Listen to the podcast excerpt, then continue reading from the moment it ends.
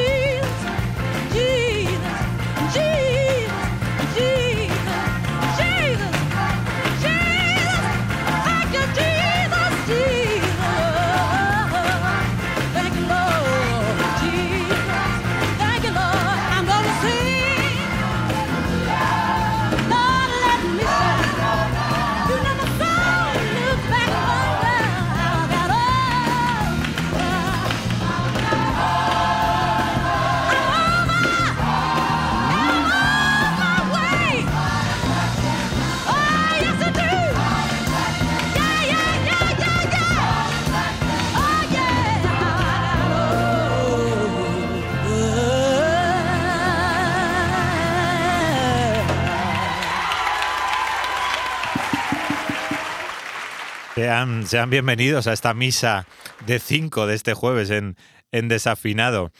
El cineasta Sidney Pollack es eh, fue contratado por, por Warner para filmar aquellas grabaciones dos noches junto al reverendo James Cleveland en esa iglesia baptista misionera New Temple en West, una auténtica catedral del gospel, como decía antes, acompañado de, James Cleveland, el reverendo, y su grupo de Southern California Community Church con unos, con un, con unos eh, chaquetas y unos vestidos em, eh, muy, muy, luminosos y, perfectos para los que lo hayáis visto o vayáis a ver el documental. Em, os, os, recomiendo esa, em, esa vestimenta. El material de archivo terminó en un cajón, uno de esos cajones que hace que en el momento de abrirlo tenga mucho más valor. Y cuatro décadas después era uno de los tesoros cinematográficos perdidos de la música del siglo XX. El director y productor musical Alan Elliott, en 1990, conoce el asunto y comienza a indagar, a intentar convencer a Pollack de la necesidad de dar una nueva vida y algo de orden a las casi 200 horas de grabación. Existe la idea de que Pollack se sentía algo avergonzado de algunos errores em, en la grabación. Eh, yo he leído que, mm, por ejemplo, Pollack se olvida de, darle a la claqueta, por lo tanto se está grabando pero sin saber muy bien que se está grabando, un poco, un poco caótico, pero que al final le da mm, algo más de encanto al documental. Pero bueno, Sidney Pollack era muy profesionista y esto le costaba un poco admitirlo. Em, Elliot se hace con los derechos de la historia y gracias, bueno, mm, a, las técnicas modernas de montaje, pues pudo terminarse la, la postproducción. Em, sumado, existe el, la historia de que sumado a que Aretha Franklin estaba enfurecida. Voy a dejar sonar esta Holly Holly y os sigo contando. Como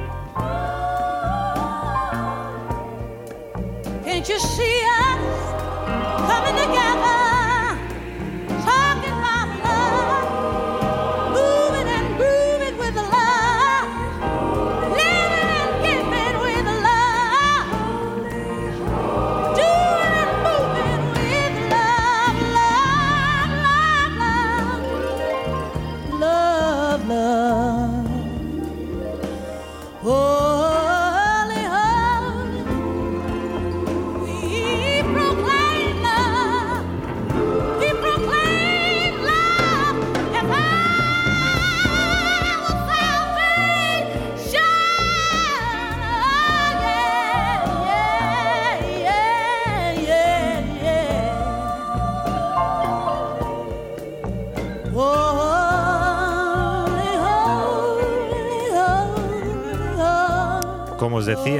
Aretha Franklin estaba enfurecida. Sabía que en su viaje a los orígenes, esas canciones que marcaron su infancia y los himnos religiosos que su padre, el reverendo Clarence Franklin, cantaba en Bethel, Detroit, y em, no quería que, estuviesen empañados por esos errores ¿no? que, que, comentaba antes de Pola, que había una relación ahí un poco turbulenta.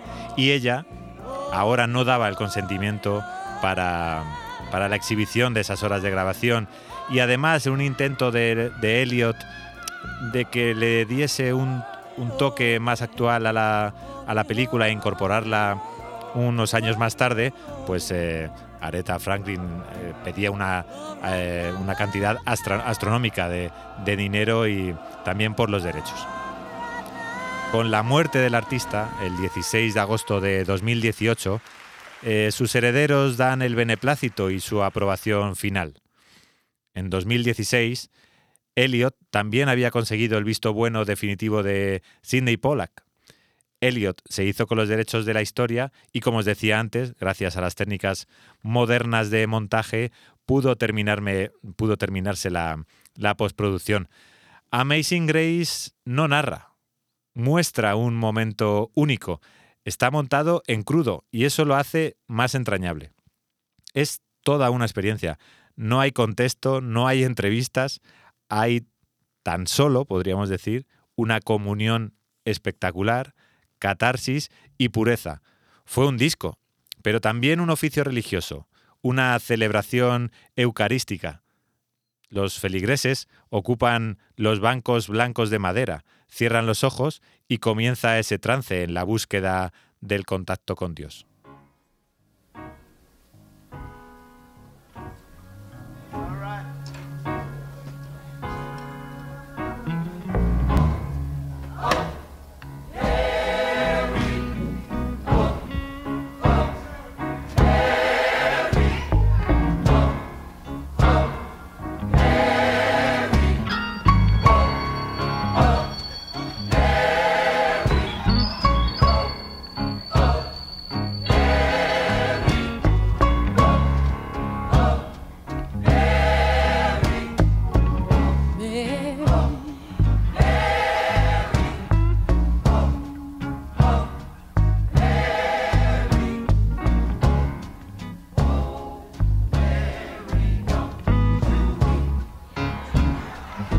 Mm-hmm.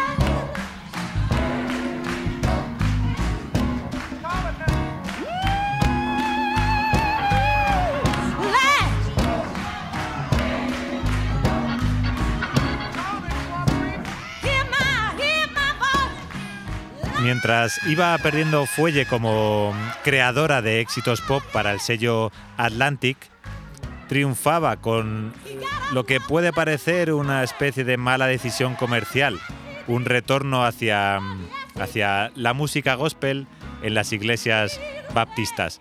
Una comunidad del gospel que siempre parece eh, que mm, inflexible con las estrellas que toman el camino de la música profana.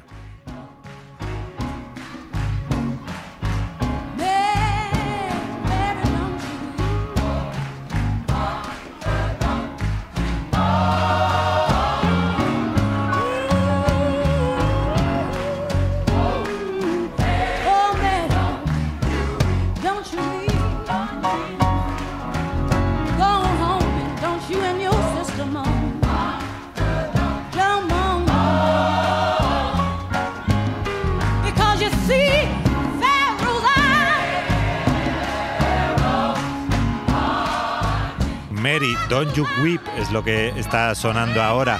Areta se manejó perfectamente entre esos dos mundos, el mundo comercial y el mundo del gospel, e insistió para que este Amazing Grace se grabara más como un oficio religioso y más que, más que como un concierto convencional. Y además antepuso que los principales instrumentistas fueran sus músicos del directo, como os decía antes en Amazing Grace, Hay, hay sudor. Eh, una pareja se, se balancea, otra resopla.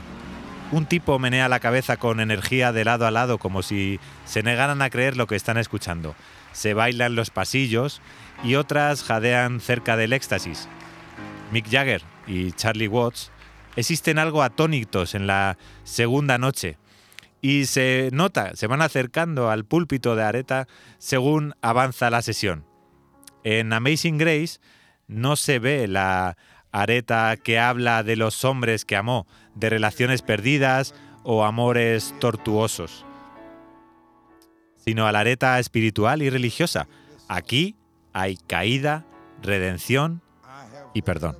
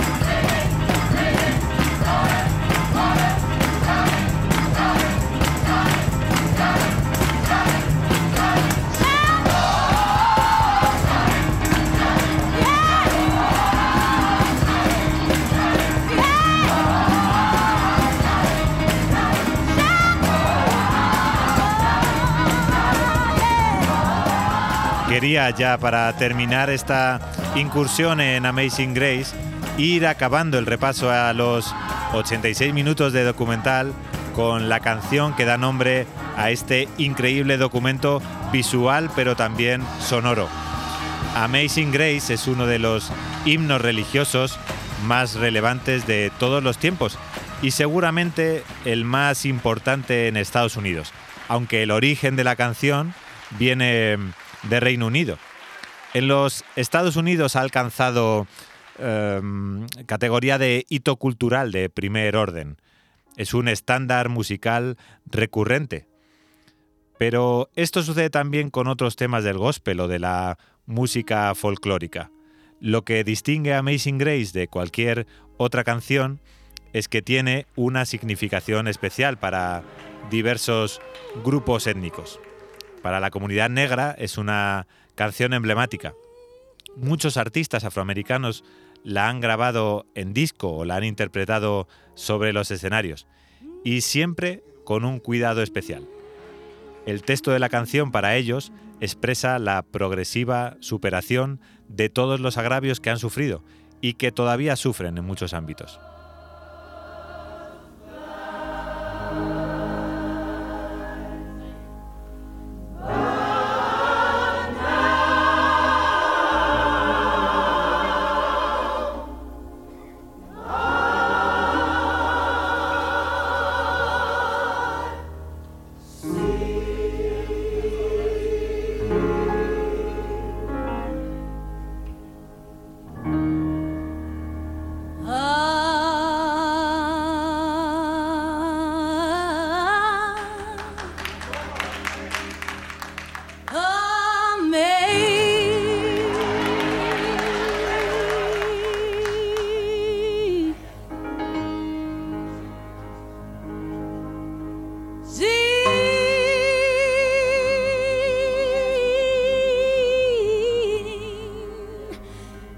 amazing grace.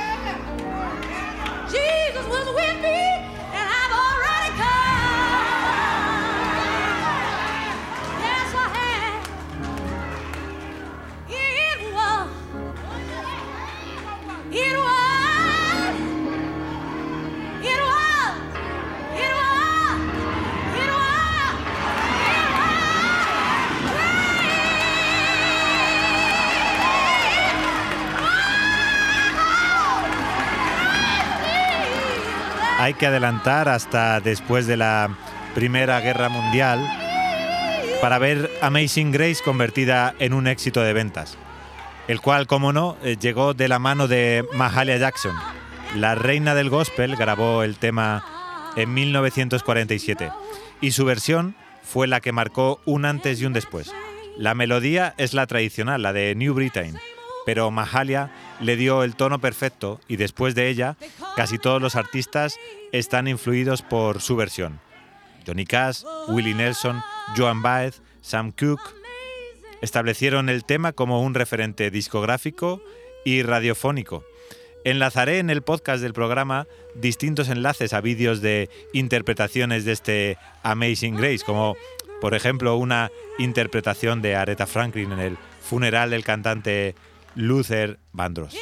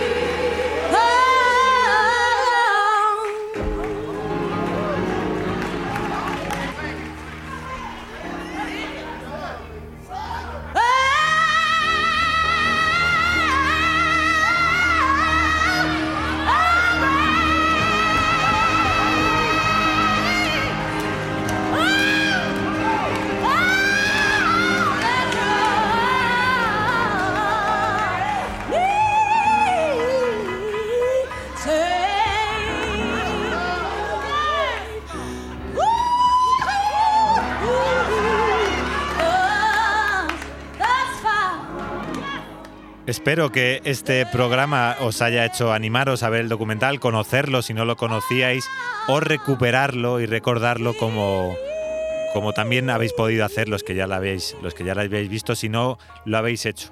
Aún se puede ver en, Prime Video, en TV Play también y, en otras plataformas también de pago. Y, y bueno, me gustaría despedir esta parte del programa con una de las más célebres interpretaciones de Aretha Franklin, como es este que va a sonar cuando terminen estos aplausos de la grabación en directo del Amazing Grace. Eh, quería que escuchases el I Never Loved a Man. Cuando la vida de, cuando la vida de Aretha cambia cuando se une al sello Atlantic, productora donde grabaría eh, sus éxitos más recordados. Con este I Never Loved a Man se demostró que el soul había encontrado a su reina.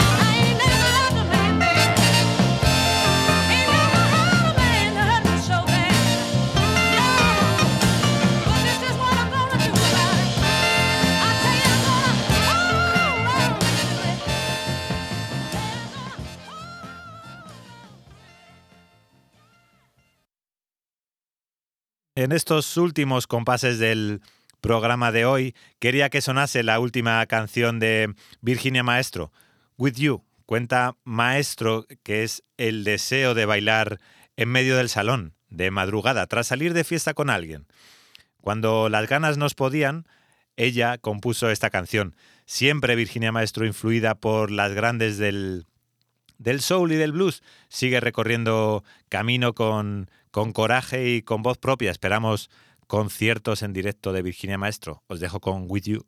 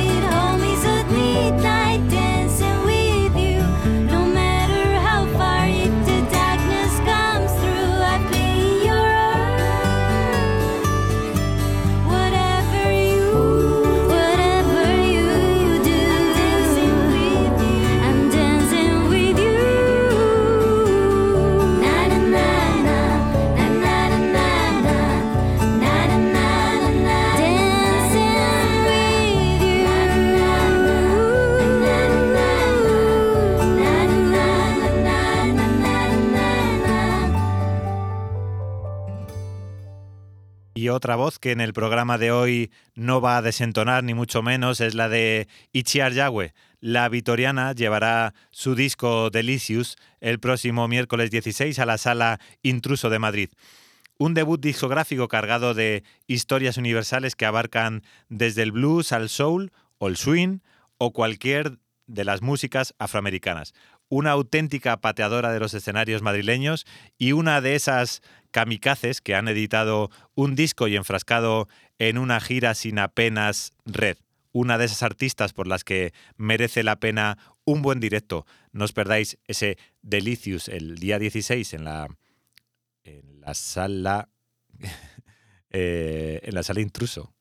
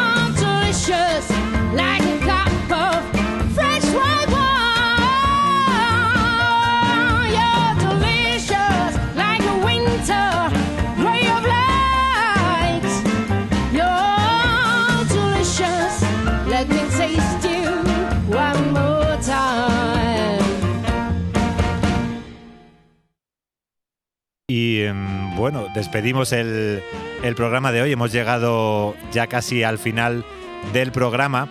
Quería recordaros que el domingo van a estar mis compañeras y mis compañeros de, la emisora de Espacio 4FM en el centro comercial H2 Socio realizando un programa especial por el Día de la Radio. Yo volveré el jueves que viene en Desafinado y, y quería mandaros un fuerte abrazo, un fuerte beso como siempre y dejar un recuerdito también para Betty Davis que falleció Hace unas horas, esta noche, se comunicó el fallecimiento de esta pionera em, del funk que, bueno, dio, dio paso a, o, marcó la pauta a estas leyendas como Prince o, Madonna con, esa, con ese lirismo tan, tan sexual que tenía. Os dejo con ellas. Pasad buena semana. Chao. cause I'm a piece of sugar cane. Sweet to the core, that's right, I got a rhythm. My great grandma didn't like the foxtrot. Now, instead, she spit, it's nothing boogie glam on glam. Spit on.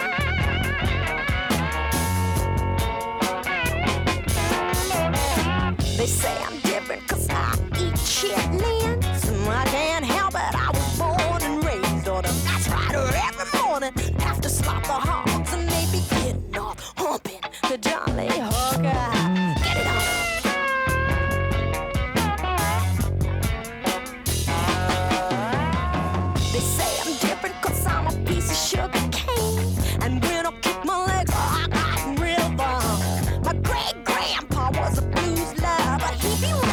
is moonshine. The baby king and Jimmy Ray, rock on that.